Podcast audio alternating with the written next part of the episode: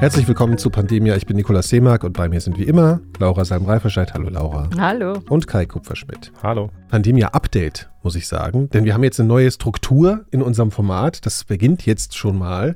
Ihr habt ja gemerkt, es gibt äh, so ein bisschen Unregelmäßigkeiten immer mal wieder, indem wir uns melden. Und es liegt ein bisschen daran, dass wir einerseits immer sehr aufbereitete Geschichten hier erzählen und andererseits immer wieder auf Themen zurückkommen wollen, die wir schon mal erzählt haben. Und das hatte nie so eine richtige Struktur. Und wir haben uns jetzt für den ersten Schritt für unsere Erneuerung hier überlegt, dass wir zwischendurch immer mal mit Updates kommen. Und äh, das erkennt ihr daran, dass das eben dann auch da steht in eurem Podcast-Player. da steht dann da Pandemia Update.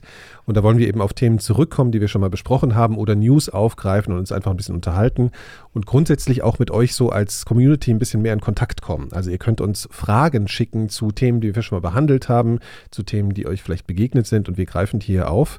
Wir haben dafür sogar extra eine hochmoderne E-Mail-Adresse eingerichtet, die heißt pandemia.4000herz.de. Da könnt ihr uns eure Fragen, Anregungen und alles hinschicken und außerdem natürlich äh, auf Social Media, Twitter und Instagram sind wir auch. Da werden ganz geheime Sachen äh, abgebildet. Könnt ihr euch ja mal umsehen. Äh, da könnten wir noch ein paar Follower gebrauchen. So, das jetzt mal vorab. Also es ist die erste Folge Pandemia Update, ist gleichzeitig die 50. Folge Pandemia. Könnt ihr bitte wow. jetzt mal hier entsprechend reagieren? Boah, wir selber ein bisschen, bisschen jetzt mal ein bisschen Jubel. genau. Hast du nicht so einen Button, den du drücken kannst für Applaus? Ja, das baue ich alles noch ein. Warte mal, ach ne, das ist nicht angeschlossen. Na gut, also auf jeden Fall, äh, ja wir sagen, freuen uns. Du hast es jetzt so gesagt, wir haben uns eine neue Struktur gegeben. Man muss ja ehrlicherweise sagen, wir haben uns überhaupt mal eine Struktur gegeben. Ja, genau. Nach 50 Folgen. ist ja auch ja, mal ein Erfolg. Ist auch nicht schlecht, genau.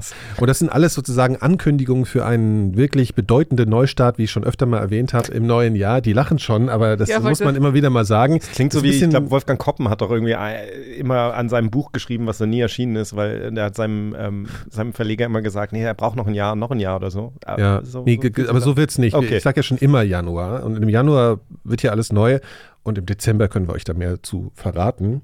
Große Pläne. Sehr, sehr optimistisch, das finde ich gut. Das, äh, das kommt, wird so passieren. Ähm, ah ja, und uns wurde auch verboten, den Niki zu nennen. Ah, ja, genau. Dran, ja, ja das äh, wäre nett, wenn ihr das ab jetzt unterlassen könntet.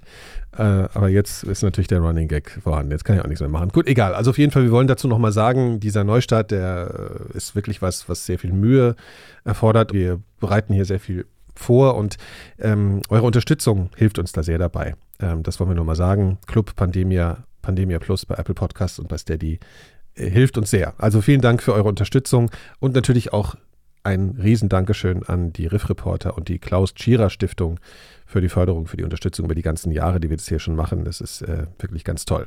Heute wollen wir auf ein Thema zurückkommen, was vor ein paar Wochen oder Monaten ein Riesending war. Wir haben da sehr viel drüber gesprochen, die Affenpocken.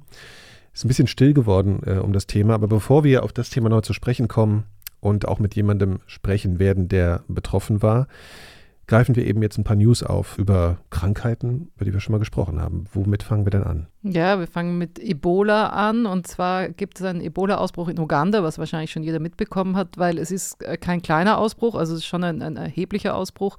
Ich glaube, mittlerweile sind es 130 bestätigte Fälle.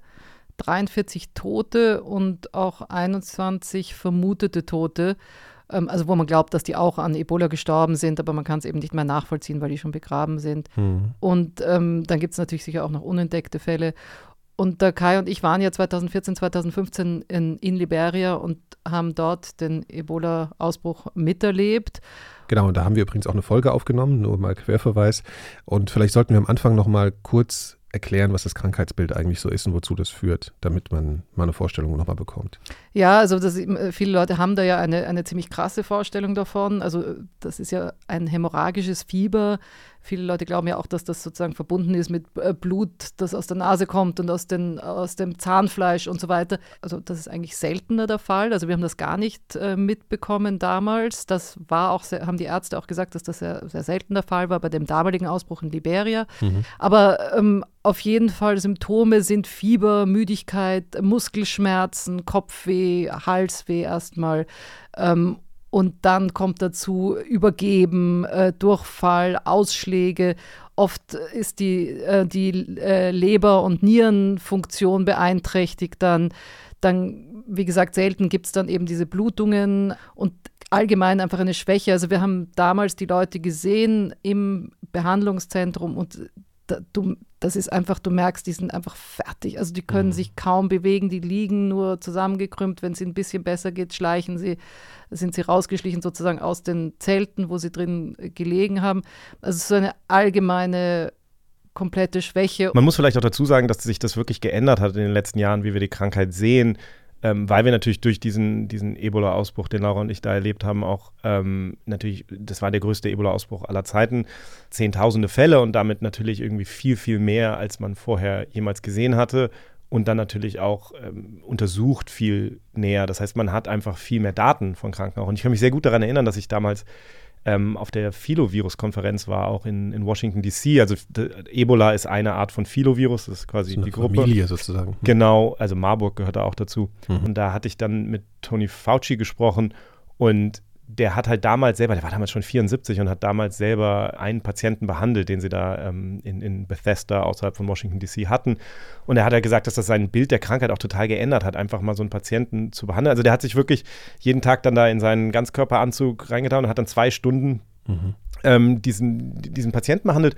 Und er sagt halt, es, es ist einfach viel ein viel breiteres Spektrum, was man da sieht. Und das ist natürlich auch sowas, was man, wir sehen das ja, ich kenne das ja jetzt auch von SARS-CoV-2 und von anderen Krankheiten, dass man einfach sieht, je mehr Fälle man hat und so, umso klarer wird das. So ein, so ein Virus ist jetzt nicht so ein super spezifisches Ding, das irgendwie eine Sache macht, sondern es ist im Grunde genommen ganz banal gesprochen, Sand im Getriebe des Körpers und macht natürlich, je nachdem, was es ist, an vielen Stellen was. Und es kann bei unterschiedlichen Menschen durchaus unterschiedlich aussehen, ein bisschen.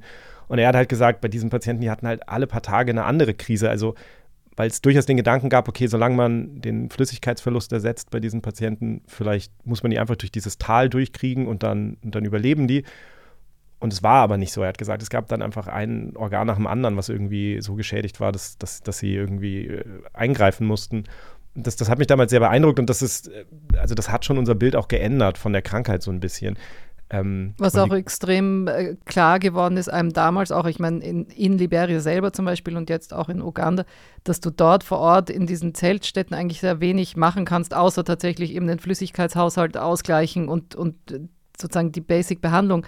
Und deswegen überleben dann dort viel weniger Leute als dann tatsächlich die, die hier behandelt worden sind mit hochtechnologischer Medizin. Ja. Und da konntest du jedes Organ, das befallen wurde, konntest du sozusagen unterstützen. an die Dialyse hängen oder genau, ähnliches Dinge. Das so, ne? kannst du halt dort in der Situation nicht machen. Und ich glaube, hier hattest du fast eine hundertprozentige Überlebenschance dann tatsächlich, aber hattest auch eine Person, die von, weiß nicht, 20 Leuten, äh, von einem Team von 20 Leuten behandelt wurden. Mhm. Also also ist auch, auch hier ist es eine sehr ernste Erkrankung, die von einem intensivmedizinischen Niveau behandelt werden muss. Genau. Ja. Wobei man natürlich sagen muss, also um das klar zu sagen, man, also ich habe jetzt keine Sorge, weil, weil es dann immer so mitschwingt, so, okay, was passiert, wenn das jetzt irgendwie exportiert wird nach Deutschland oder so. Ja. Es ist die Art Krankheit, die wir im Grunde genommen sehr verhältnismäßig leicht ähm, einschränken können. Also weil man die Kontakte gut nachverfolgen kann normalerweise, weil es einen sehr engen Kontakt braucht, weil die Menschen. Glaube, die erst ansteckend sind, wenn sie Symptome zeigen. Ne? Genau. Ne? Das ist ja immer so genau. ein großer Punkt, was bei SARS-CoV-2 ja dieses Rosen zum Beispiel. ein großes ja, ich mein, Problem gut, ist, Also die beiden Sachen sind total schwer zu ja, vergleichen. Ja, nee, natürlich, Fall. aber ich meine nur, dass äh, wenn jemand noch nicht Symptome zeigt und ist schon ansteckend, das ist natürlich ein großes Macht's Problem. Ne? Viel schwieriger, so. klar. Ja. Mhm. Und ähm, aber insofern, das ist jetzt nichts, also die, die Sorge ist jetzt nicht, dass sozusagen das, das nach hier kommt.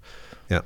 Okay, und warum sprechen wir jetzt darüber? Naja, zum einen, wie wir ja schon gesagt haben, es ist jetzt schon ein relativ großer Ausbruch. Ich glaube, äh, es ist der achtgrößte Ausbruch, den es je gab, seit der Entdeckung von Ebola 1976. Mhm. Und das große Problem ist, dass es bereits Kampala erreicht hat. Das ist eine Großstadt, also ist die Hauptstadt von Uganda. Und das andere Problem ist, dass es in einer Region ist, äh, die eigentlich sozusagen auf der Durchfahrt liegt von der Demokratischen Republik Kongo nach Kampala. Und die Mobilität ist extrem hoch in diesen ganzen Ländern. Das heißt, da wird viel, äh, viel Bewegung, da findet viel Bewegung statt. Auch ist dort, wo der, der Ausbruch stattgefunden hat oder angefangen hat, ist ein Gebiet, wo es viele Minen gibt. Da sind Minenarbeiter, da findet viel Handel statt, da findet viel Austausch statt. Also diese Sachen darf man nie vergessen. Ja? Also das ist das jetzt eine besonders ernste Situation im Vergleich zu vorherigen Ausbrüchen? Also weil du jetzt sagst, es ist eine Großstadt gekommen, es ist jetzt an jetzt viel Mobilität im Spiel. Ist das eine... Ne, die Mobilität ist immer im Spiel in diesen Ländern, aber das die Großstadt ist, ein, ist schon mhm. eine Besonderheit. Ja? Also damals in, im West, in Westafrika bei den Ausbrüchen, das war so besorgniserregend und ist auch so groß geworden, weil es auch die Großstädte erreicht hatte. Und das hat es eigentlich vorher nie gegeben. Und das ist jetzt mit Kampala eine ähnliche Situation. Und da muss man natürlich genau schauen, was da passiert. Also Uganda hatte schon ähm, Ebola-Ausbrüche davor, das heißt, die können schon damit umgehen. Aber es ist immer ja, gefährlich, wenn es eine Großstadt erreicht. Ja, klar. Man, man, muss ja ehrlich sagen, wir haben also dieser Ausbruch in Westafrika war der größte Ausbruch aller Zeiten. Und dann hatten wir 2018 bis 2020 in der Demokratischen Republik Kongo einen Ausbruch, der war der zweitgrößte Ausbruch aller Zeiten. Also es ist ein verhältnismäßig neues Phänomen, dass wir diese riesigen Ausbrüche von Ebola sehen. Das waren ja früher eher so klassisch beschrieben jetzt in, in, seit 1976, als es entdeckt wurde, halt kleine Dorfgemeinschaften, die relativ abgelegen waren, wo dann Menschen mhm. sterben. Mhm. Ähm, also die, natürlich hat sich das in den letzten Jahrzehnten geändert, die Mobilität, die Urbanisierung, die, die, diese Konnektivität. Und dadurch ist das jetzt einfach, wenn du diese Ausbrüche hast, hast du einfach immer dieses Bedrohungsszenario. Und das ist das, was wir in Kampala, warum alle Leute im Moment nach Kampala schauen und sagen, okay, wir müssen, müssen das genau im Auge behalten. Also hoffentlich geht das gut. Es gibt mhm. erste Anzeichen, dass möglicherweise sogar die Zahlen langsam wieder runtergehen, nicht nur in Kampala, sondern in, in Uganda insgesamt. Okay. Ähm, also es gibt so Analysen, die zeigen, möglicherweise ist der Peak überschritten, aber das ist halt bei Ebola auch immer nicht ganz einfach. Es kann dann halt zu einem Superspreading-Event kommen oder so dann bei einer Beerdigung und äh, wenn das irgendwie, wenn du dann viel Pech hast und das erreicht dann irgendwie eine bestimmte Gruppe in Kampala oder so, dann kann das natürlich sehr leicht ähm, in eine Situation übergehen, die schwer zu kontrollieren ist. Ja, das habt ihr, glaube ich, damals auch beschrieben, dass diese Beerdigungen oft so ein bisschen ein Problem waren, ne? dass sich da Menschen potenziell angesteckt haben, dann, ja. wenn sie ihren an Ebola gestorbenen Angehörigen oder so beerdigt haben. Genau, es ist, es ist halt so klassisch, weil es über Körperflüssigkeiten übertragen wird. Ne? Ich meine, das mhm. andere, was immer passiert und weshalb das auch wichtig ist, sich das immer klar zu machen, sind natürlich die, die Gesundheitsarbeiter. Also ich war ja vor kurzem auf dem World Health Summit hier in, in Berlin. Ähm, da kommen Leute aus aller Welt zusammen einmal im Jahr, um sozusagen diese, diese Gesundheitsthemen global zu besprechen. Und ähm, da habe ich mit Misaki Wayengera gesprochen, der am Gesundheitsministerium in Uganda ähm, der, der Chefwissenschaftler ist. Und habe mit dem auch nochmal so ein bisschen über den Ebola-Ausbruch gesprochen und, und er hat halt zum Beispiel ein Beispiel erzählt von einem Krankenhaus, was früh betroffen war in der Region Mobende, wo dann ein Patient hingekommen ist und dann haben sich halt an diesem Patienten sieben Ärzte infiziert, also unter anderem einer, der da reingekommen war, nur um den wiederzubeleben. Ähm, am Ende sind zwei von den Ärzten gestorben. Mohammed Ali und, und Margaret Nabisubi sind zwei, zwei Ärzte. Und das bedeutet in einem Land wie Uganda ist das immer ein, eine, ich meine, es ist überall ein riesiger Verlust. Ja. Das ist natürlich in diesen Ländern, wo das Verhältnis von Patienten zu Ärzten halt ein sehr, sehr unverhältnismäßig ist, macht das halt einen riesigen Unterschied. Das heißt, es ist häufig so, dass diese, dass die Ärzte und Krankenschwestern als Erste betroffen sind, weil das ähnlich also wie bei der Beerdigung. Beginn, ne, eines genau. Ausbruchs, weil sie nicht wissen, was sie da erwartet und dann. Genau. Und weil natürlich in diesen Ländern auch häufig kein Zugang ist zu, äh, zu Personal Protective Equipment, also mhm. zu ähm, Handschuhen manchmal einfach nur, aber auch natürlich im Idealfall deutlich mehr als nur Handschuhe. Ja. Insofern ist das ist das ein großes Problem, weil dann sehr schnell eben diese, diese, diese erste ähm, Verteidigungslinie eben auch zusammenbricht. Und das, das sind so die Dinge, also da, da, muss man sehr genau hingucken und selbst wenn das jetzt vielleicht wieder runtergeht, es hat halt jetzt schon wahnsinnig viel, ähm, wahnsinnig viel gekostet, das Land. Ähm, und das, das muss man immer im Hinterkopf halten. Diese, diese Dinge haben, können wirklich dramatisch sein. Okay, ich habe irgendwann mal gelesen, dass es jetzt aber auch einen Impfstoff gäbe gegen Ebola und das hörte sich damals für mich so an, als wäre das eine ganz fantastische Errungenschaft. Das ist bestimmt auch so, aber spielt das jetzt gerade eine Rolle? Also Jein. Also tatsächlich ist der, der Impfstoff, der entwickelt wurde gegen Ebola, der ist spezifisch gegen Ebola Saire. Also das ist eine Spezies von Ebola. Es okay. gibt verschiedene Ebola-Arten. Mhm. Ähm, der Ausbruch in Uganda gerade ist Ebola Sudan. Ähm, das da hilft der Impfstoff überhaupt nicht. Da, da, kannst du den Impfstoff nicht benutzen. Okay. Ähm, aber er war ein Gamechanger beim Ausbruch in der Demokratischen Republik Kongo, der genau. über die letzten zwei Jahre gelaufen ist. Mhm. Also da sieht man, dass das schon wahnsinnig wichtig war, ja. dass dieser Impfstoff entwickelt wurde während dem oder dank des Ausbruchs in Westafrika mhm. eigentlich. Mhm. Aber also es gibt eben zwei Varianten genau. und das ist jetzt die andere. Genau, und jetzt ist man in der Situation und da gibt es auch schon eine ganze Menge Frustration, glaube ich, weil wir wissen schon lange, dass wir eigentlich so einen Impfstoff brauchen. Und natürlich ist das Problem mit diesen Ebola-Impfstoffen immer, man kann die ja nicht testen, wenn man keinen Ausbruch hat. Also logisch, ne? Also ob der wirklich jetzt schützt davor, das kannst du natürlich nur testen in einer Situation, wo, wo Menschen sich infizieren können. Und okay, sicherlich auch nicht jedem klar, aber so okay, ist, von der genau. Logik ist es schon so, dass man halt sehen muss in der Realität, ob es wirkt. Genau, und das war halt etwas, was in Westafrika dann gemacht werden konnte mit Ebola Zaire. Mhm. Und da, deswegen sind wir aus dem Ausbruch rausgekommen, eben mit diesem Impfstoff. Mhm. Jetzt ist es aber so, dass man eigentlich immer gesagt hat, okay, wir müssten diese Impfstoffe so weit entwickeln, dass die im Grunde, also diese Impfstoffkandidaten, wie jetzt Ebola Sudan, man kann die zwar nicht testen, aber du kannst natürlich sagen, okay, wir haben den jetzt entwickelt, wir haben die frühen Tests gemacht, die man machen kann. Und jetzt produzieren wir den Impfstoff, haben den auf Lager. Und wenn es dann zu einem Ausbruch kommt, dann können wir direkt in den Ausbruch gehen mit diesem Impfstoffkandidaten und schauen. Und das war auch eigentlich immer der Plan. Ähm, und jetzt sind wir eben wieder in einer Situation, wo erstmal irgendwie alle so in, in, in die Luft strecken und sagen, oh, wir haben nichts. Und das ist so ein bisschen, also es gibt drei Impfstoffkandidaten, die tatsächlich dafür in der Entwicklung waren. Ähm, aber der Impfstoff ist eben nicht fertig und abgefüllt und da, um getestet zu werden. Das ist jetzt in den letzten Wochen alles angeleiert worden. Tatsächlich hat Merck zum Beispiel, die hatten, also Merck haben diesen Impfstoff in Westafrika entwickelt, für Ebola Zaire unter anderem.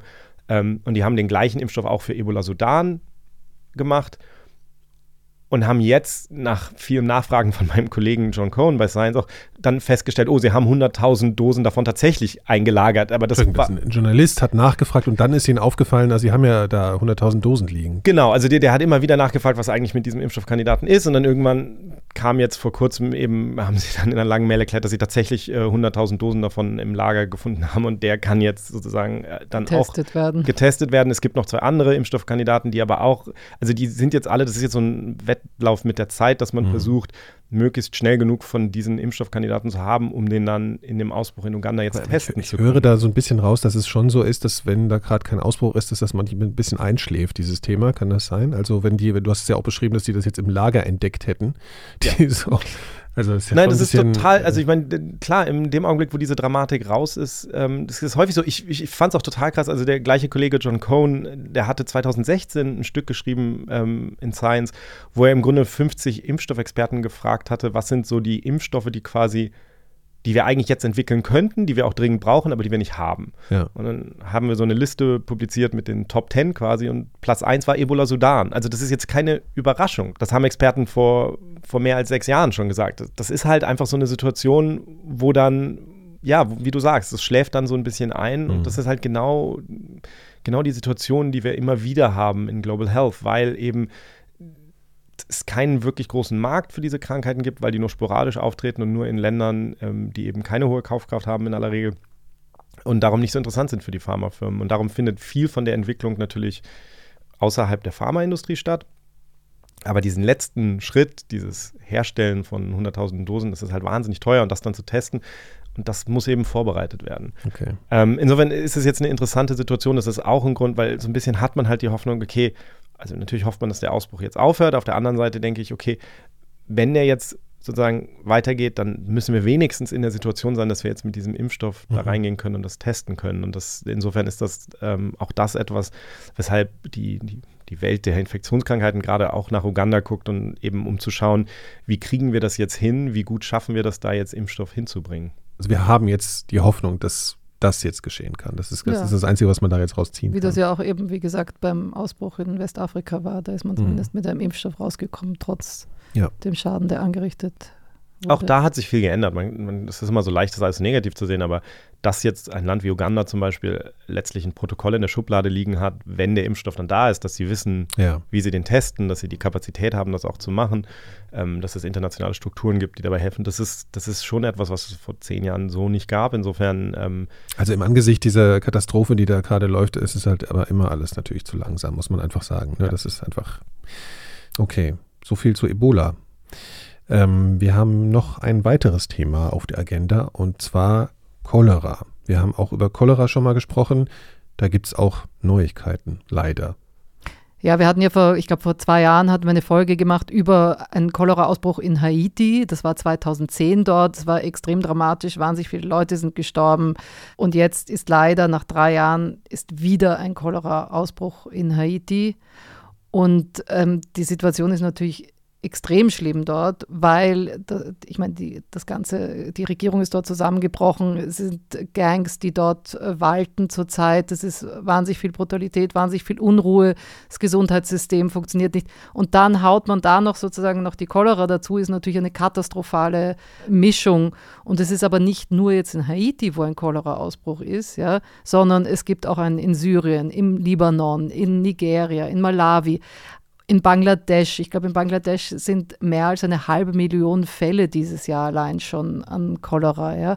In Kenia ist auch ein, ein Ausbruch. Das ist also, eine sehr große Dimension. Es hat große Dimensionen und diese, diese ja, Brandherde überall mhm. auf der Welt, die muss man halt irgendwie unter Kontrolle bringen. Ja, wie wir das eben bei Ebola auch gemacht haben, würde ich ganz gerne noch mal kurz erklären, das Krankheitsbild äh, von Cholera. Wie stellt sich das dar?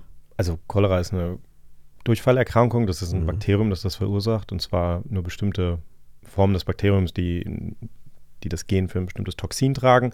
Und dieses, dieser Giftstoff sozusagen, der führt eben zum Durchfall. Und das kann, also das ist wirklich dramatisch, das kann zum Tod innerhalb von zwölf Stunden führen, ne? in wenigen Stunden ähm, weil einfach die Menschen so schnell dehydrieren, so viel Wasser verlieren. Also es ist ein massiver Durchfall, den wir uns wahrscheinlich gar nicht vorstellen können. So also normalen Durchfallerkrankungen. Ich glaube, so, die, die, die so Textbuchbeschreibung aus meinem Studium hieß immer Reiswasserartige Durchfälle, womit, glaube ich, gemeint ist, es ist sozusagen so, es ist nur leicht eingefärbtes Wasser im Grunde genommen. Mhm. Ne? Mhm. Ähm, also man verliert direkt jegliche Flüssigkeit. Mhm. Genau, es geht wahnsinnig schnell und das kann natürlich gerade bei Kindern hm. wahnsinnig schnell zum, zum Tod führen.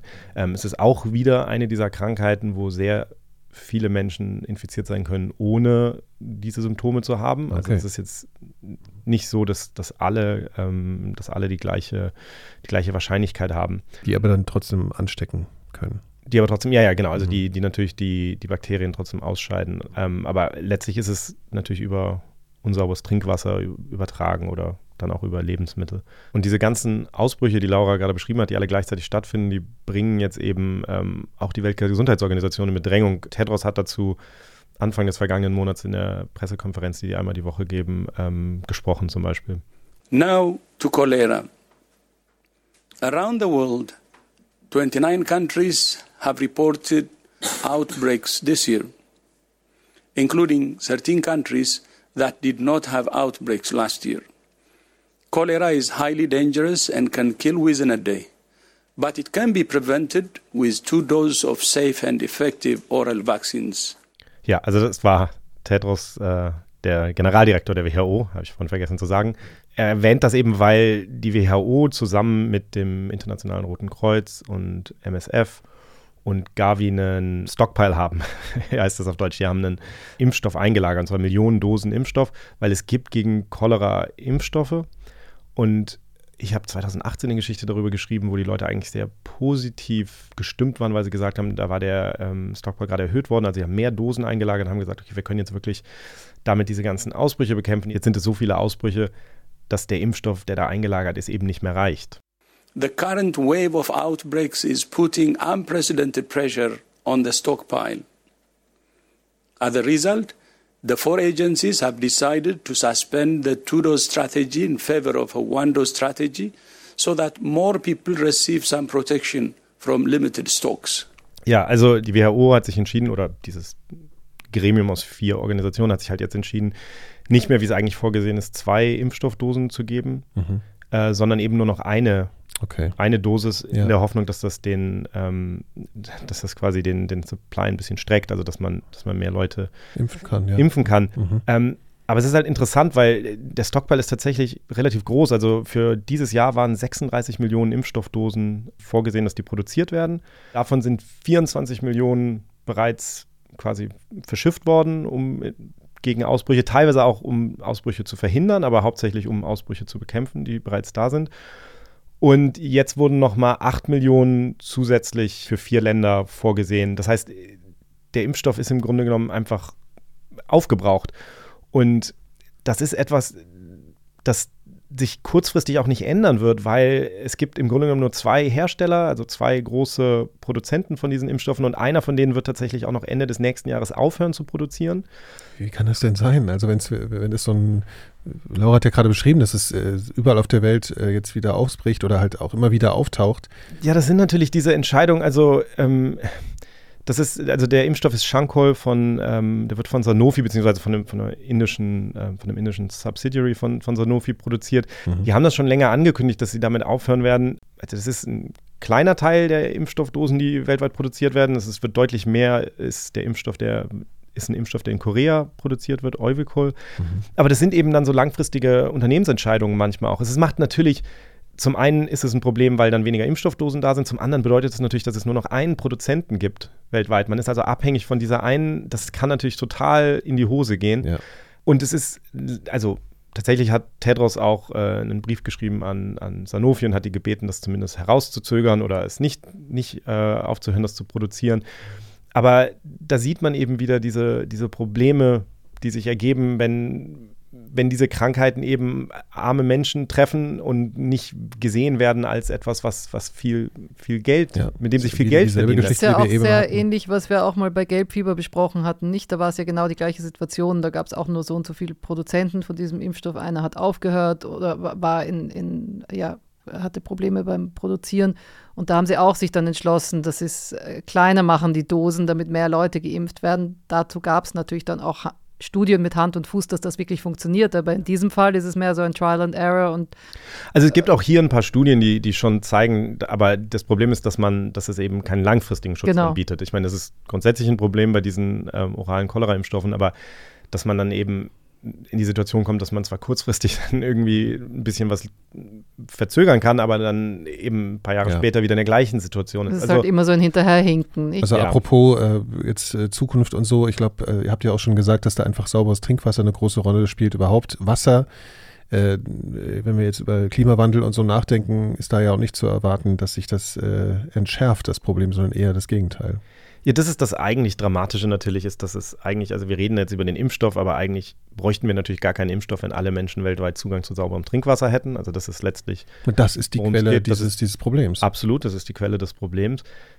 Deswegen ist es ja auch so, dass wir das immer sehen. Wir sehen, also ein Grund, dass wir diese Ausbrüche sehen, ist natürlich äh, Konflikt, Krieg, das führt natürlich dazu, dass Infrastruktur zerstört wird, dass sauberes Trinkwasser nicht, dass Menschen displaced werden. Und ähm, ja diese Dinge. Und das andere ist der Klimawandel. Also der Klimawandel spielt eine riesige Rolle dabei. Das mag nicht sofort einleuchtend sein, aber zum einen über Stürme und Flut. Also Pakistan ist ja gerade, ein großer Teil Pakistan nach wie vor überflutet natürlich hoffen irgendwie alle, dass das Wasser zurückgeht, aber auf der anderen Seite machen sich die Menschen bei der WHO natürlich Sorgen. Ich habe heute Morgen mit dem, mit dem Cholera-Lied bei, bei der WHO gesprochen, Philipp Barbosa. Mhm. Der sagt, wenn das Wasser da zurückgeht, dann wird's, dann kommen dann eben. erst heftig. Ja, dann kann das eben passieren. Weil jetzt das Trinkwasser verschmutzt ist und so weiter. Genau, das sind dann diese, diese Situationen, und Infrastruktur wird zerstört wieder, all diese Dinge. Ähm, aber auch Trockenheit kann eben auch dazu führen. Und das ist ja das andere, was wir auch sehen durch den, durch den Klimawandel. Ja. Ich glaube, ja, da hast du, Laura, ne, wollte ich gerade äh, ansprechen. Du ja, warst ja gerade unterwegs, kannst du ja mal erzählen. Ich war gerade in Kenia und also vor allem da im Norden von Kenia.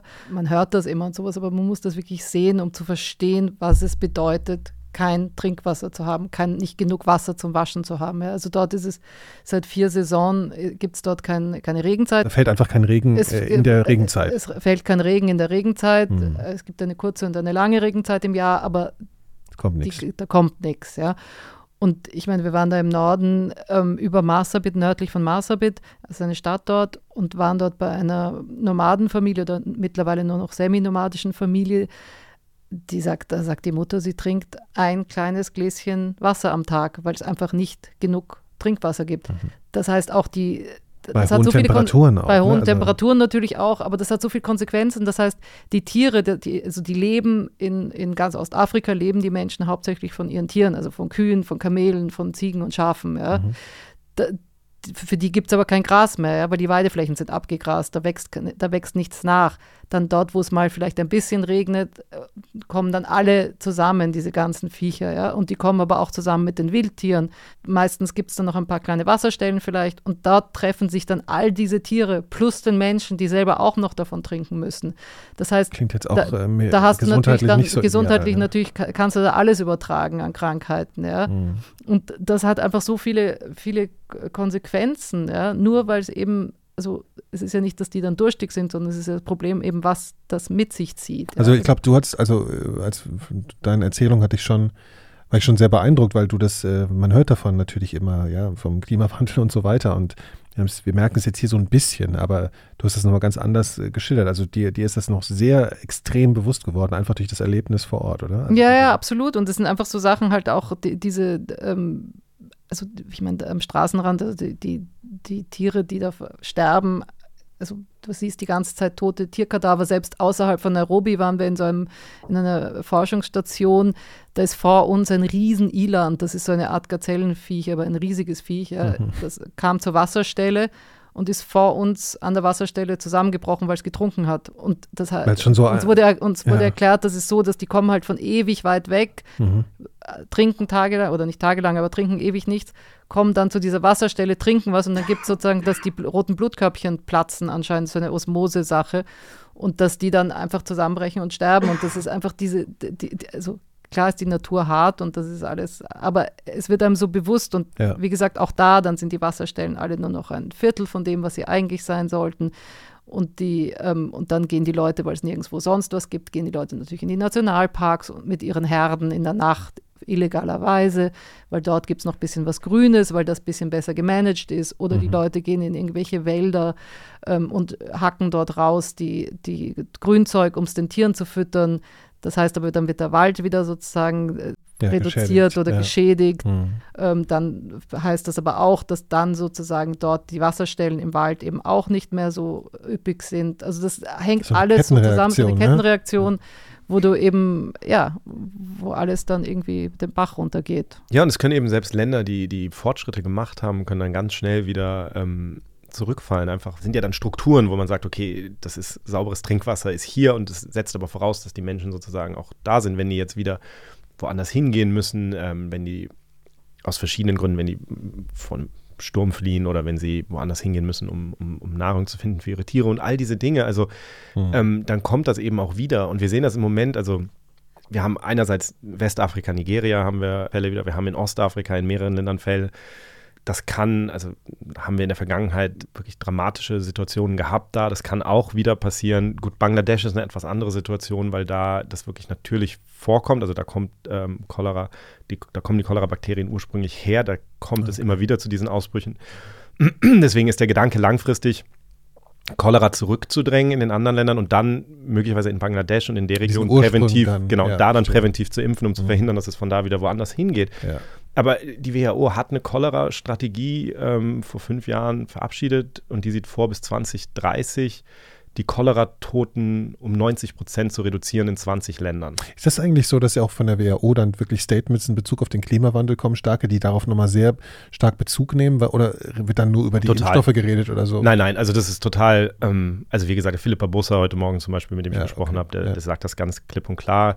Ähm, der Zusammenhang ist da. Natürlich kann man sich dann immer streiten. Ich meine, Dürren und Stürme gab es immer. Es ist natürlich die Tatsache, dass das häufiger wird ähm, oder extremer wird in manchen Fällen. Ähm, das ist natürlich das, was hier eine Rolle spielt. Und dass halt jede Dürre zieht die Konsequenz mit sich. Dann sind die Tiere schon schwächer, dann kommt noch eine ja, Dürre. Ja, also, ja. Aber was hier noch dazu kommt, ist nur, die, also die Strategie sieht vor, die Todesfälle zu reduzieren um 90 Prozent. Und was wir im Moment sehen, ist, dass die Todesfälle hochgehen in vielen Orten. Und zwar, weil wirklich die Case Fatality Rate, also die, die Todesrate, deutlich höher ist, als sie das in der Vergangenheit war. Also wir sehen zum Beispiel, ähm, muss ich aufpassen mit welchen Ländern, aber ich glaube, ähm, über Ostafrika gemittelt im Moment sowas wie 3% mhm. Todesfälle. Mhm. Das waren eigentlich eher historisch 1, irgendwas Prozent der Fälle, die sterben. Jetzt ist natürlich immer, die Daten sind natürlich nicht perfekt. Also das ist natürlich immer die Frage, okay, findet man die Fälle alle? Aber der Gedanke ist tatsächlich, dass unter anderem durch Covid-19, durch verschiedene andere ähm, Faktoren die Gesundheitsversorgung einfach wieder schlechter geworden okay. ist. Das heißt, wir können ja, selbst wenn Menschen erkranken, also zum einen haben die Menschen kein gesundes Trinkwasser und dadurch kommt es zu Cholera. Aber selbst wenn die Menschen Cholera haben, kann man das ja verhältnismäßig leicht, sage ich jetzt mal, ähm, behandeln, indem man den Menschen so eine Oral Rehydration Solution gibt, also im Grunde genommen so ein kleines Sachet, sagt man, hier sagt man auf Deutsch, so ein kleines Päckchen ja, mit, mit, mit Elektrolyten. Kennen wir alle, wenn wir äh, einen Magen-Darm-Infekt haben, das ist so ein salziges Zeug, was im Prinzip den Elektrolyt Haushalt wiederherstellt. Also das ist eine sehr simple Sache eigentlich. Das wäre schon eine Riesenhilfe. Genau. Wenn man das den Menschen rechtzeitig zukommen lässt, dann kann man dadurch natürlich die Todeszahlen dramatisch das klingt, reduzieren. Das, klingt einfach so nach so einer Kleinigkeit, wenn man das so äh, hört natürlich. Ne? Weil für uns ist das hier an jeder Ecke zu bekommen. Und ja gut, und das andere ist natürlich, wie Laura äh, sehr gut weiß, musst du natürlich, um das dann nehmen zu können, brauchst du ja auch wieder sauberes Trinkwasser. Auch sauberes Trinkwasser, klar. Kannst du ja nicht nochmal dann das... Ja. Ähm, und deswegen, also da, da ist gerade, also das, das mhm man hat natürlich die Hoffnung, dass das irgendwie auch wieder besser wird, aber im Moment ist es tatsächlich so, wir haben einfach wahnsinnig viele Fälle. Es wird langfristig, die Situation mit dem Impfstoff wird nicht besser, die Situation mit dem Klimawandel wird nicht besser. Das heißt, Cholera ist ein Thema, ähm, das uns wahrscheinlich auch noch weiter beschäftigen wird. Sieht nicht gut aus. Wir haben bis jetzt nur über negative Dinge gesprochen. Ich würde jetzt mal dafür plädieren, dass wir jetzt unser nächstes Thema, was unser Hauptthema eigentlich diesmal auch ist, äh, aufgreifen. Und zwar wollten wir nochmal über die Affenpocken sprechen. Das ist irgendwie, also wenn ich mal von meiner Wahrnehmung ausgehe, auf einmal irgendwie verschwunden, dieses Thema, so aus den Neuigkeiten. Es sind natürlich auch ein paar heftige Dinge in der Zwischenzeit weltpolitisch geschehen, die das auch ein bisschen verdrängen. Aber ich glaube, es gibt auch wirklich eine Verbesserung der Situation. Oder wie kann man das einordnen? Ja, total. Also die, die, die Fallzahlen gehen weltweit runter. Wir haben in der europäischen Region der WHO, die quasi als erstes diesen steilen Anstieg gesehen hat, haben wir jetzt auch als erstes einen steilen Abfall gesehen. Also wir sind, wir hatten einen Peak im Juli und sind jetzt 90 Prozent darunter oder so. Also es ist eindeutig. Mhm. Ähm, natürlich ist es immer so die erste Frage, die Forscher haben, wenn sie sowas sehen, dass es runtergeht, ist, okay, ist das real? Also, oder ist das ein Artefakt? Und da war es halt so. Artefakt bedeutet einfach ein Messfehler oder irgendwie. Ja, nicht ein Messfehler, also oder in der Regel ein systematischer Messfehler in der Hinsicht, zum Beispiel war der Gedanke hier, gut, am Anfang war das halt neu und die Leute waren wirklich besorgt und jetzt kann es ja sein, dass die Menschen gesehen haben, okay, das verläuft in den meisten Fällen eher mild.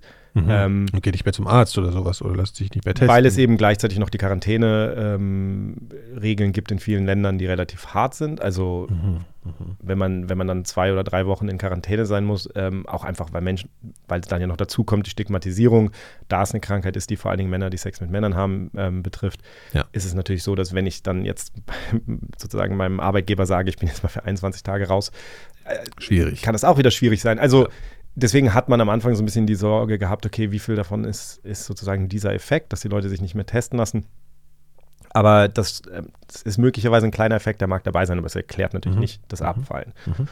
Und dann ist natürlich die zweite Frage, okay, wie kommt es dazu, dass die Fälle so dramatisch runtergehen? Und ähm, ich habe da gerade für Science drüber geschrieben, ich habe mit ein paar Forschern drüber gesprochen. Und das ist halt ganz interessant, weil sich im Grunde genommen alle einig sind, dass es drei Faktoren gibt, die da entscheidend sind. Das ist Verhaltensänderung, das ist der Impfstoff und es ist die Immunität von Menschen, die die Infektion durchgemacht haben. Mhm. Und die Frage ist jetzt natürlich, okay, was trägt wie viel dazu bei? Ja.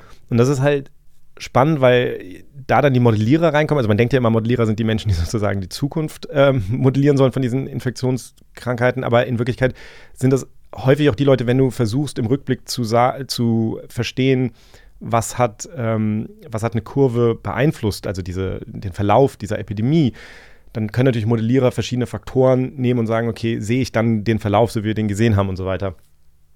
Jetzt ist es so, ich habe ja gesagt, der Peak zum Beispiel war im, im Juli. Ähm, wir haben ganz gute Daten ähm, aus dem UK zum Beispiel, wo man sieht, okay, die, der, der Abfall der Reproduktionszahl, also der, wie, wie viele Menschen im Schnitt von einem Infizierten angesteckt werden, ja. der kommt, bevor die große Impfstoffkampagne anfängt. Also da sieht man eine, einen ziemlich starken, wirklich steilen Abfall, bevor die Impfstoffe überhaupt richtig eingesetzt wurden. Das heißt, im Grunde genommen sind die Daran Impfstoffe. Liegen, nee, ja. genau. Also mhm. im Grunde genommen ist das zumindest für, für diesen Moment, wo sich das dann wirklich ändert, ist das eigentlich raus als, als die Erklärung. Und dann ist natürlich so, wir haben Daten über Verhaltensänderung und welches Verhaltensänderung meine, wir haben ja darüber gesprochen, es ist letztlich eine, also wir haben das ja sehr früh schon gesagt, es war immer sehr umstritten, es ist inzwischen, um das nochmal klar zu sagen, es ist sehr klar, es ist eine Krankheit, die im Grunde genommen überwiegend übertragen wurde beim Sex zu, von Männern, die Sex mit Männern haben, beziehungsweise in unseren sexuellen Netzwerken. Das kann natürlich auch Menschen einschließen, die jetzt nicht Männer sind, aber mhm. so, das ist sozusagen, das, das ist die betroffene Gruppe gewesen, die am meisten die dem größten Risiko ausgesetzt waren. Und da hat man schon deutliche Verhaltensänderungen feststellen können. Also es gab eine Umfrage in den USA zum Beispiel von der Seuchenschutzbehörde. Ich glaube, die war im Juli erhoben worden oder im August. Und die haben gesagt, dass die Hälfte der Befragten eben gesagt haben, dass sie die Zahl ihrer Sexualpartner reduziert haben, zum Beispiel. Mhm, mh. Und so eine Verhaltensänderung, das kann natürlich das macht natürlich einen riesigen Unterschied. Klar, das ist jetzt ja. das Gleiche wie während der Pandemie, wenn die Leute zu Hause bleiben, zu Hause bleiben und ja. sich nicht mehr treffen. Ja. Das heißt, diese Verhaltensänderung, die kann natürlich schon viel erklären. Andererseits muss man sagen, das ist jetzt tendenziell, also es ist anekdotisch, ich habe jetzt nicht, es gibt nicht so richtig gute Daten, die bis, bis, in jetzt, bis zum jetzigen Zeitpunkt sind. Aber ich würde schon sagen, dass sich das relativ normalisiert hat an vielen Stellen. Und trotzdem sind die Zahlen ja weiter runtergegangen. Also so, dass man denkt, so, okay, wenn es wirklich die Verhaltensänderung war, muss es noch einen Faktor geben. Müsste es nicht noch einen Faktor geben. Und es scheint eben tatsächlich so zu sein, ähm, dass diese, dass die Immunität von, der, von den Menschen, die sich infiziert hatten, eben eine riesige Rolle spielt. Das liegt natürlich daran, dass die Menschen, die dem höchsten Risiko ausgesetzt waren, die mit den meisten Sexualkontakten waren. Und das sind natürlich gleichzeitig auch die Menschen, die am meisten andere Menschen dann anstecken können. Also muss man sagen, sowas wie, wenn man jetzt mal, das ist sicherlich nicht genau das richtige Wort, aber wie so ein Superspreader, also eine Person, der ganz viel ansteckt, die ist dann natürlich am schnellsten betroffen, ist dann natürlich früher immun und ist deswegen nicht mehr so ein Verstärker ich tue mich schwer damit, jetzt Menschen als Superspreader ja, und Verstärker und so, aber, aber also, nein, aber natürlich, es ist, also, es, es gibt einfach innerhalb dieser sexuellen Netzwerke, gibt es, wenn es sich als Netzwerk vorstellt, gibt es einfach Menschen, die sehr, sehr viele ja. Verbindungen haben, ja. so die, die Nodes quasi. Ne? Und dann kannst du natürlich dir denken, okay, wenn das die Menschen sind, die als erste infiziert werden und dann immun werden und damit sozusagen keine Rolle mehr spielen im Infektionsgeschehen, dann kann das relativ schnell größere Effekte haben, als man denken würde. Mhm. Und da spielt es dann natürlich für die Modellierer. Diese Knotenpunkte sind das dann so in mhm. so einem Netzwerk. Genau, ne? ich meine, ja. sind natürlich, also jeder ist natürlich ein Knotenpunkt, aber manche sind quasi ja, stärker vernetzt als andere. Ja. Und das ist das, wo die Modellierer natürlich dann zurückgreifen müssen auf Daten über, über diese sexuellen Netzwerke. Also sie müssen im Grunde genommen modellieren, okay, wie viele Menschen gibt es, die diese Zahl von neuen Sexualkontakten jeden Monat haben, wie viele mhm. Leute gibt es, die eine geringere oder eine höhere Zahl haben und müssen damit dann versuchen, zu schauen, ob tatsächlich die Zahl der Infektionen, die wir in der Gesellschaft gesehen haben, ob das reichen kann, um diesen Abfall zu sehen. Und da gibt es dann noch so, also dann redet man mit Einzelmodellierern, die sagen, naja, wenn wir uns die Daten angucken, das scheint schon einiges zu erklären, aber das kann eigentlich nicht alles erklären. Dann gibt es andere, die sagen, naja, es kommt ein bisschen darauf an, wie, wie sehr wir natürlich den Daten vertrauen. Das sind ja alles Umfragedaten letztlich über das Sexualverhalten von Menschen. Ähm, das kann sich auch ändern über die Jahre. Also das ist so ein bisschen schwierig, das, das hundertprozentig zu sagen. Aber der Konsens, der, der sich so rausgestellt hat, für mich ist schon, dass es eine ziemlich große Rolle gespielt hat, dass eben diese natürliche Immunität, also mhm. Herdenimmunität letztlich, ja. ähm, dass die eben entstanden ist. Und dann dazu die Verhaltensänderung. Und dann kommt eben der Impfstoff dann dazu, und der führt dann dazu, also es gab zum Beispiel, der eine Modellierer hat gezeigt, dass man im UK jetzt erwartet hätte, wenn sich jetzt das Verhalten wieder zurückändert, dass dann eben es doch nochmal einen leichten Anstieg gibt. Und das dass aber, dann der, äh, dass der, der Impfstoff das wiederum verhindern ja. kann. Also diese Sachen sind dann schon irgendwie ja. alle wichtig. Und was ich total spannend fand, war, dass der ähm, Jakob Wallinger, das ist ein Modellierer in, in den Niederlanden, der hat ja gesagt, die andere Sache, die man auch nicht vergessen darf, ist, es stimmt zwar, dass die großen Impfkampagnen angefangen haben, nachdem es schon runterging, aber man hat ja vorher versucht, ursprünglich die Menschen zu impfen, die Kontakt hatten zu Fällen. Mhm. Und dann hat man ja irgendwann gesagt, okay, das ist aber total schwierig, weil es viele anonyme Sexualkontakte sind und wir die nicht alle nachvollziehen können. Aber die Menschen, die da geimpft wurden, die waren wahrscheinlich zu einem großen Teil genau die Menschen, die in dieser Hochrisikogruppe waren und die viele Sexualkontakte hatten. Das heißt, möglicherweise hat das das, dieses frühe Impfen, der, dieser Kontakte, die man nachvollziehen konnte, eben auch noch dazu beigetragen.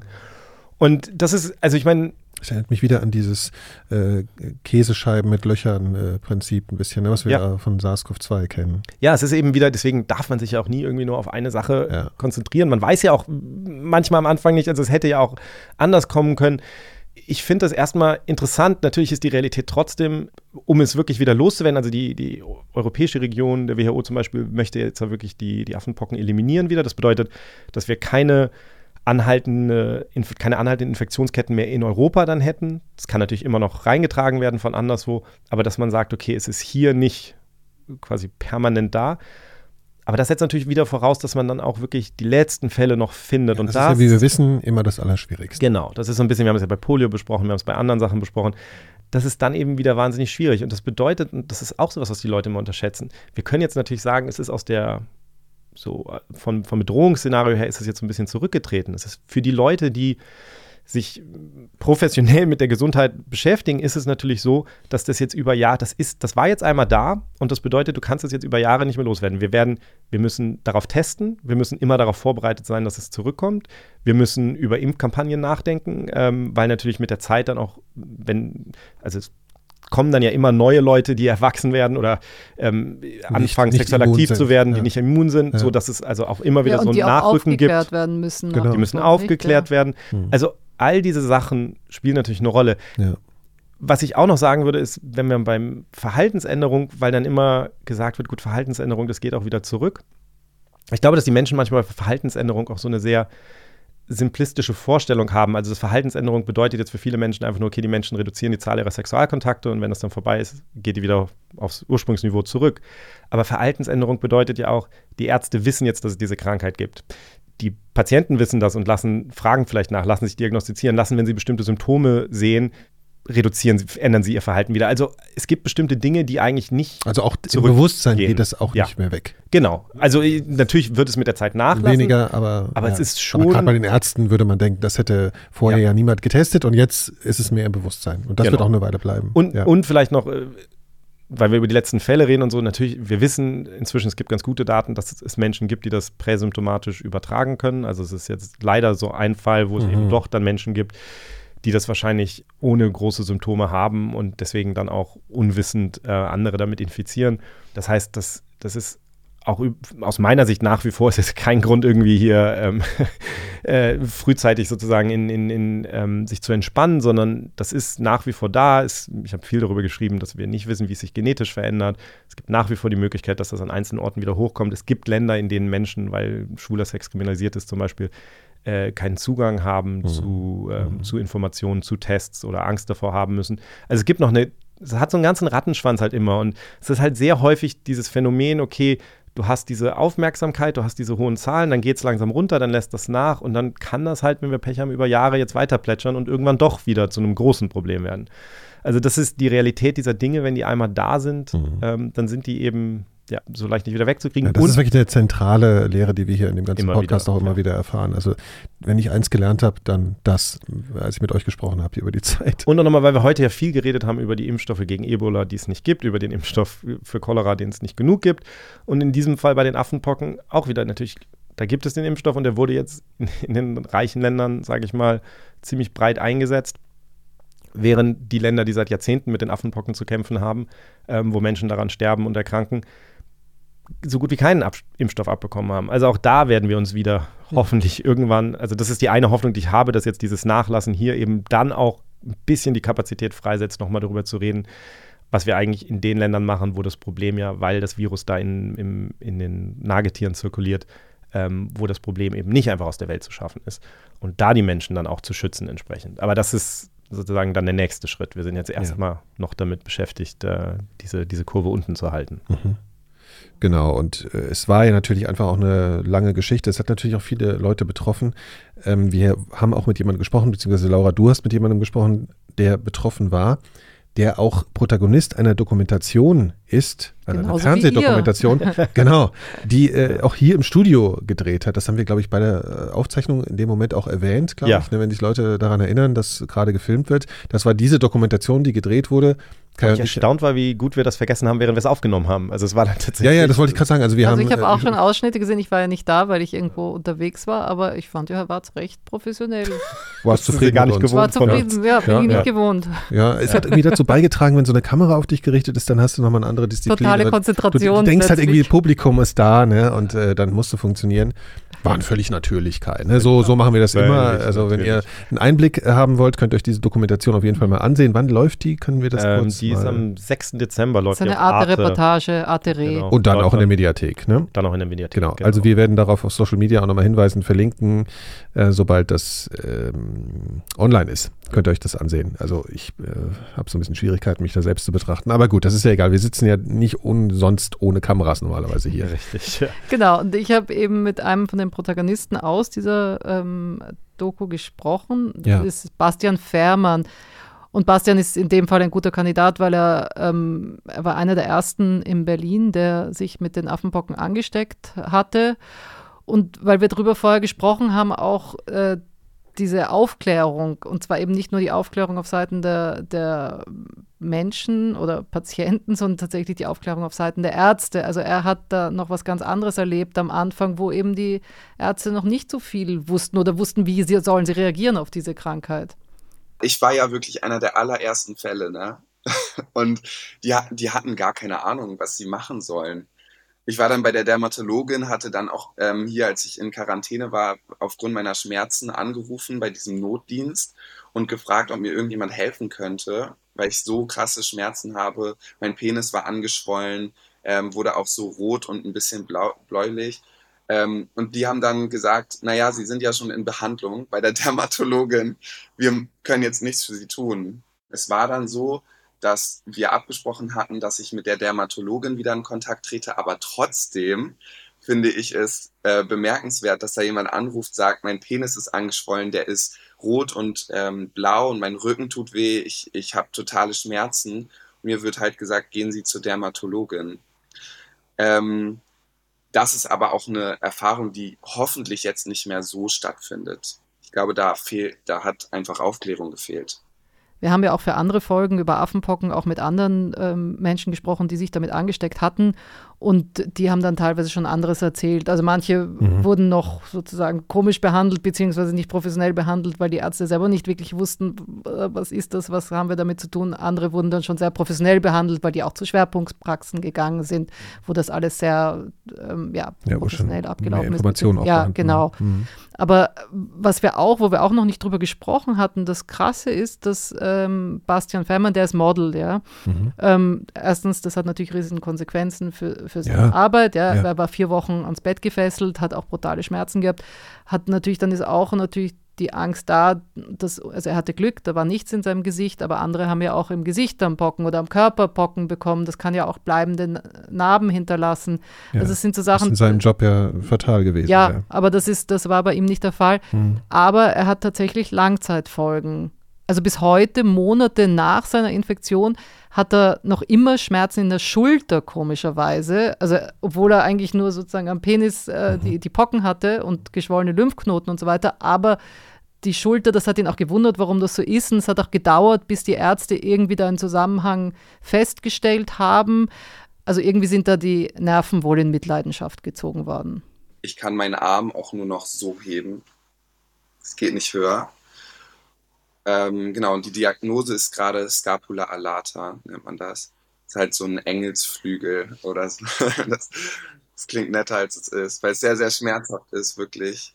Der, der, der, Arm hängt irgendwie runter oder so. Auch naja, es ist so ein bisschen das, das, das, also wie sagt man, dieses, diese, Schulterblatt, die Schulterblatt ja. ist so, ähm, hängt, also schaut so raus mehr als hm, das okay, andere und okay. das, das tut einfach weh. Und es ist tatsächlich bei ihm so, dass er sagt, er muss sich jetzt überlegen, ob er so weitermachen kann sein Leben wie bisher. Also er ist extrem viel gereist, er hätte jetzt irgendwie im Ausland sein sollen, um dort seinem Job als Model das schränkt nachzugehen. Ihn sehr ein. Es schränkt ihn natürlich ein. Er ist mhm. super positiv, er ist ein wahnsinnig äh, positiver Mensch, so wie er wirkte im Gespräch. Und er sagt, klar, ähm, da muss er jetzt schauen, wie er damit zurechtkommt und er wird schon was anderes finden und er wird etwas finden, wo er auch genauso glücklich ist. Aber er muss einfach schauen, wie er damit jetzt umgeht. Also man vergisst ja immer diese, dann ist er halt geheilt, ja, aber dass da Konsequenzen ja, noch ja, ähm, weiter da sind, die irgendwie ihn, ja, beeinflussen, das vergisst man immer. Das hatten wir ja vorhin mit den ja. Viruserkrankungen, dass da eben immer noch Sachen passieren können, die man gar nicht so auf dem Schirm hat. Ne? Ja, und er hat aber auch sehr früh, sehr offen ähm, bei Instagram und äh, YouTube hat er über seine Krankheit geredet, weil ihm das einfach auch ein Anliegen war,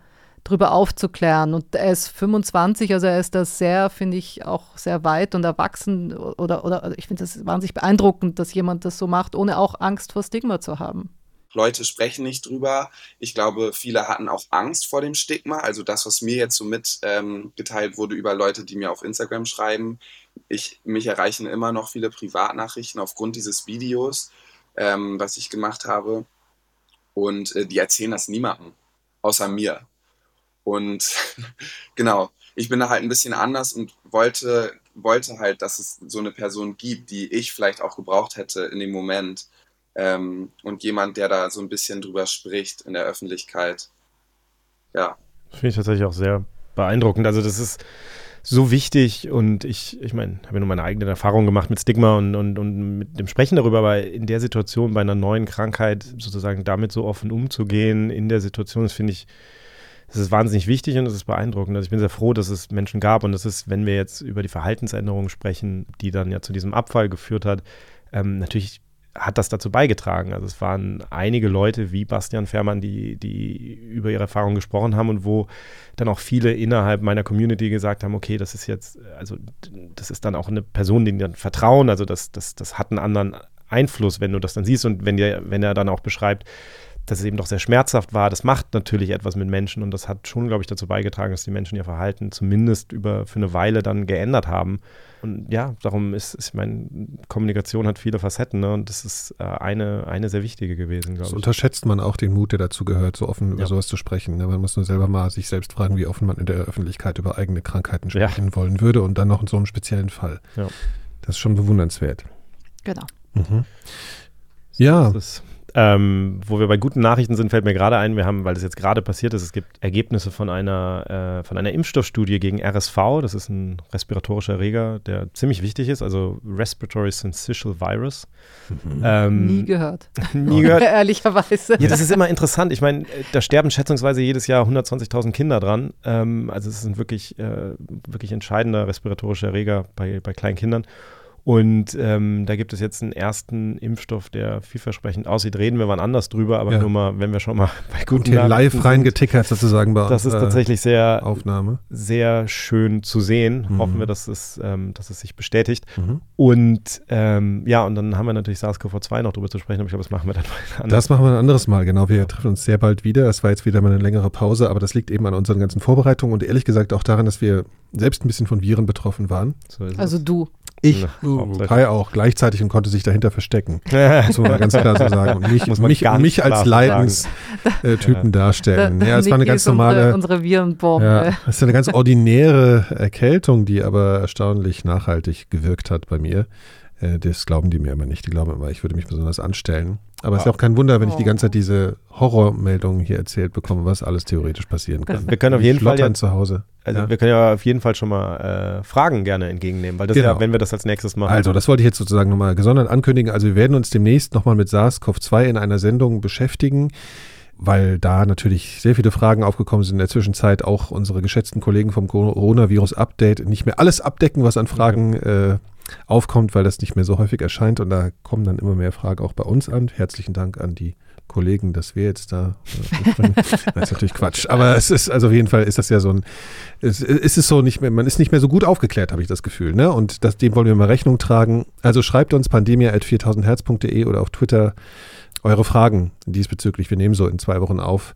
Äh, also könnt ihr euch äh, mal melden. Und diese Folge ist, ich will das nochmal wiederholen, eine Update-Folge, die wir jetzt regelmäßig machen wollen, im Kontrast zu unseren Story-Folgen, ähm, die wir intern so bezeichnen, jetzt aber auch extern, also wir eben euch über bestimmte Krankheiten wirklich erzählen wollen. Ihr kennt unsere regulären Folgen. So, das ist jetzt mal so ein neuer Charakter.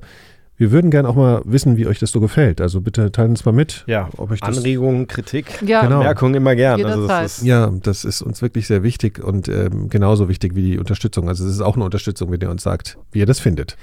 Kai, ich habe noch mal eine Frage. Ne? Es du gab ja in letzter Zeit, ja, also jetzt keine persönliche Medizin.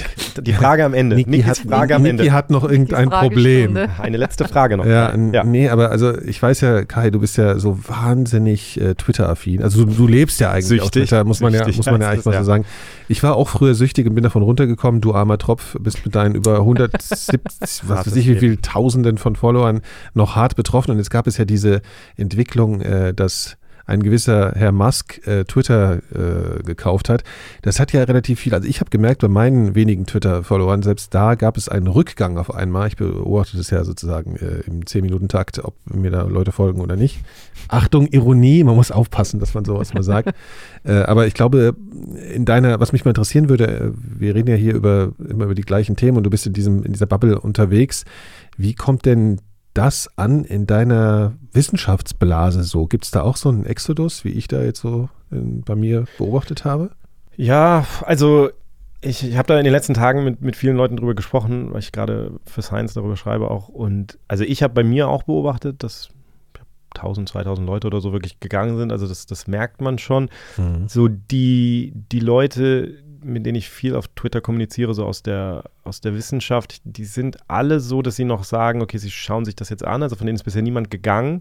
Ganz viele von denen ähm, bereiten sich so darauf vor, die sind so, irgendjemand meinte zu mir so, ja, ich stehe noch in der Tür und, Ja, ja. und überlege noch viele Leute, die sagen, sie haben sich einen ähm, Account auf Mastodon angelegt, schon mal so, Mhm. als du weißt das, glaube ich, du hast einen. Ja, ne? es gab ja schon äh, mehrfach, nicht nur zu Musk-Zeiten, es gab ja immer mal wieder Kritik an Twitter und Ja. es gab schon, ich glaube, ich habe diesen Mastodon-Account vor, es ist vor Jahren, habe ich den angelegt. Ja.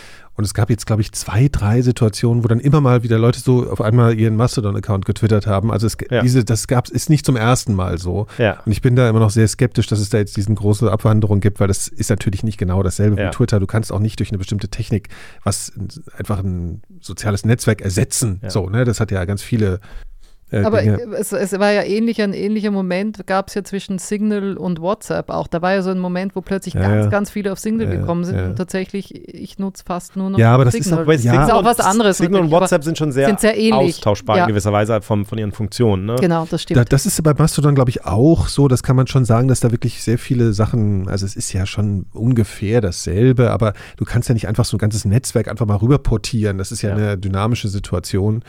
Also, das ist schon öfter mal so, äh, ich glaube, es wird jetzt darauf äh, ankommen, was das wirklich bedeutet, was, wie sich Twitter jetzt wirklich verändert, ja. Also, äh, ich werde jetzt demnächst dann meinen blauen Haken verlieren, du auch. Ich frage mich, ob hier jemand bezahlen wird. Das ja, ist ich natürlich habe eine hab zentrale gesagt, Frage. eine, eine hat getwittert, dass sie ihren blauen Haken einfach abfotografiert hat und den als Hintergrundbild verwendet Ja. bei, bei Twitter, was ich eine super Idee finde. Ja, ist clever. Damit ist das Problem gelöst. Aber wie, wie du sagst, ich meine, es liegt natürlich daran, was jetzt passiert. Also was ich ganz viel gehört habe von Forschern, ist, dass sie sagen, okay, wenn das jetzt, wenn das jetzt noch negativer wird von den Ja. Interaktionen oder so, dann, ähm, dann sind sie da irgendwann raus. Ich habe auch mit Forschern gesprochen, weil ich ja auch über Misinformation, Disinformation und so äh, schreibe, habe ich auch mit ein paar der Forscher äh, gesprochen, die natürlich schon sich große Sorgen machen, weil sie sagen, es ist eben, es hatte eben nach wie vor Twitter sehr viel Einfluss. Ähm, und Ja. wenn das jetzt sozusagen, wenn, wenn das ein bisschen, wenn sich die Misinformation noch leichter ausbreitet in dem Netzwerk, es wäre natürlich fatal. Also ich, ich, ich muss sagen, es ist ein bisschen, also jetzt Elon Musk im Moment zuzugucken auf Twitter ist ein bisschen wie so einem Autounfall zuzugucken. Also es ist, Ja. was er so alles tweetet und dann Also ich fand den Dialog mit Stephen Mit King, Stephen King, das war ja- halt äh, grandios. Ne? Also, muss man vielleicht mal erklären. Stephen King hat gesagt, also es gab ja, es gab ja so die Idee von Musk, dass er jetzt auf einmal 20 Dollar pro Monat äh, für Leute haben will, die verifiziert mit einem blauen Häkchen da interagieren wollen. Und da schrieb irgendwie Stephen King sowas im Sinne von Fuck off. Irgendwie, also es kam auf jeden Fall Fuck off kam drin vor. Es war im Grunde, ich, ich, ich stelle hier Inhalte ja, und, genau. und, und soll jetzt halt ja, dafür Inhalte. zahlen. und jetzt soll ich dafür auch noch bezahlen, genau. Und dann reagierte Musk äh, so, ja, ach, ja, aber wir müssen doch irgendwie Geld verdienen, Steven, so, wären denn 8 Dollar okay? Das ist Und also- seitdem, aber tatsächlich, seitdem, Seitdem kursieren sind's auch diese 8 Dollar. Ja, ja, Das es werden jetzt auch 8 völlig Dollar. random. So, ja. Danke, Steven, du hast uns 12 Ja, Dollar. Nein. 12 Dollar gespart, also es genau. ist natürlich abs, es ist, also was ich daran so besonders äh, frappierend finde, dass von so vielen Anhängern Maske als so ein Genie dargestellt wird und wenn es wirklich Ja. einen Beweis dafür gebraucht hat, dass dieser Mensch jetzt nicht unbedingt ein Genie ist, äh, zumindest nicht äh, auf Ich glaub, er- diesen Ebenen, äh, das ist schon äh, erstaunlich, ne, muss man sagen. Ich glaube, dem geht gerade der Arsch ziemlich auf Grundeis, was er sich da eigentlich für Milliarden. Ich finde es einfach, ich schade, weil ich denke, ähm, Natürlich Twitter, ist das. Twitter ja. war nie ein gutes Business, ne? Aber es hat halt irgendwie Ja. funktioniert. Ich, natürlich gab es noch so einen so einen- so einen Sweet Spot irgendwie in der ersten Hälfte des letzten Jahrzehnts, wo einfach sozusagen man sehr viele Vorteile hatte und noch nicht so viele Nachteile. Das hat sich mit der Zeit ein bisschen ausgeglichen, aber es hat halt irgendwie ohne jemals wirklich irgendjemand vernünftig Geld zu verdienen, hat es halt irgendwie eine wahnsinnig wichtige Rolle gespielt, so als, als ne, Public Town Square oder was auch immer, wie es dann immer gesagt wird, mit allen Abstrichen. Und dass da jetzt jemand reingekommen ist, der quasi in dem Zwang steht, Geld verdienen zu müssen, weil er nun mal ja unter anderem, glaube ich, eine Milliarde äh, alleine Schulden jedes Jahr wird äh, zahlen müssen. Ähm, das, das macht natürlich ein riesiges, das, das, das baut jetzt diesen Druck auf und darum muss der jetzt alles Mögliche versuchen, um da Geld Ja. zu verdienen. Und das ist natürlich ein, ein Das ist auch nur Problem. ein Aspekt, ne? Also- geht auch sein ganzes Verständnis von freier Rede und so. Also da kommen sehr viele Probleme. Genau, das kommt noch dazu, wobei die beiden Dinge sich ja aus meiner Sicht so ein bisschen äh, widersprechen. Das Ja, ist ja das Interessante zu sehen, was dann am Ende da gewinnt. Aber insofern, ich, ich gucke mir das auch im Moment alles an und denke mir so, also es ist, äh, man, man darf es auch nicht überbewerten, weil natürlich, wenn man sich dann so die Umfragen immer anguckt, das ist halt schon noch so ein Phänomen von, von ähm, Politikern, Journalisten und, äh, und Wissenschaftlern teilweise.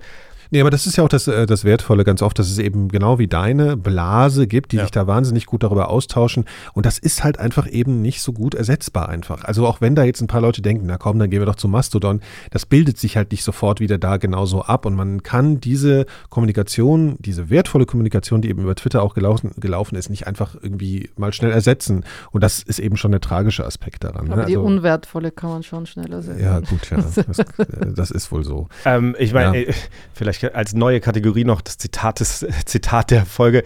Ich hatte eine Person, mit der ich gesprochen habe, ist Angela Rasmussen. Das ist so eine Virologin, die sehr aktiv ist auf Twitter, die sehr outspoken ist und immer sehr offen. Die habe ich natürlich auch gefragt, was ihre Pläne sind auf Twitter und so. Mir eine sehr lange Antwort geschrieben, hat unter anderem geschrieben, dass es irgendwie schon sehr anstrengend für sie ist und auch für ihre Mental Health. Manchmal hat sie geschrieben, if the people who like to tell me I'm a stupid, fat, ugly, old, unfuckable, unlovable, compromised, corrupt, conflicted, incompetent bitch get a free pass to say whatever without constraint or moderation, then the cost-benefit analysis would change for me. For now, I'll wait and see. Das ist Das natürlich, ist natürlich die Befürchtung. ja, also das ist natürlich genau das und ich meine, aber es zeigt natürlich auch die, also es ist halt schon irgendwie absurd, dass Menschen wie zum Beispiel Angel Rasmussen, die sich da irgendwie auch ganz schön ganz schön viel haben anhören müssen über die Jahre, für die jetzt zu bitten, sozusagen 20 oder dann 8 Dollar Ja, ja, im Monat zu zahlen. Ja. Ich, ja, Ja. ich halte es ein bisschen mit Kara Swisher, die gesagt hat, also sorry, für das Geld kann ich irgendwie Netflix abonnieren. Also ich, das ist Ja. so, da kriege ich was für. Ja, Ja, also wird, wird man nicht beschimpft. entertained. Ja. ja, ja. Genau, aber unsere Follower beschimpfen uns ja selten, muss Richtig. man sagen. Danke. Und äh, das muss man wirklich, ja. wirklich sagen. Wobei die Beschimpfungsrate zugenommen hat, aber das sind meistens keine Leute, die uns folgen, was ja auch eine Menge aussagt. So, also äh, folgt uns gerne, unterstützt uns gerne bei unseren großen Plänen, die wir für, ne- fürs nächste Jahr haben. Ich bin ganz nervös, ihr glaube ich auch schon. Das wird alles ganz toll.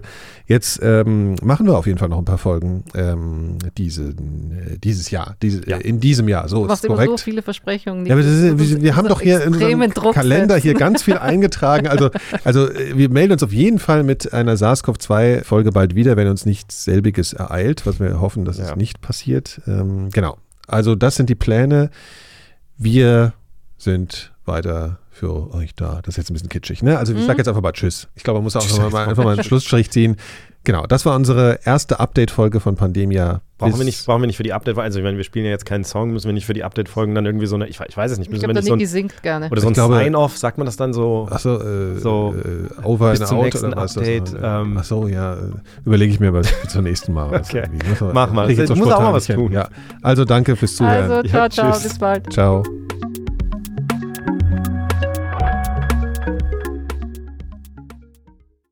Eine Produktion von 4000 Hertz.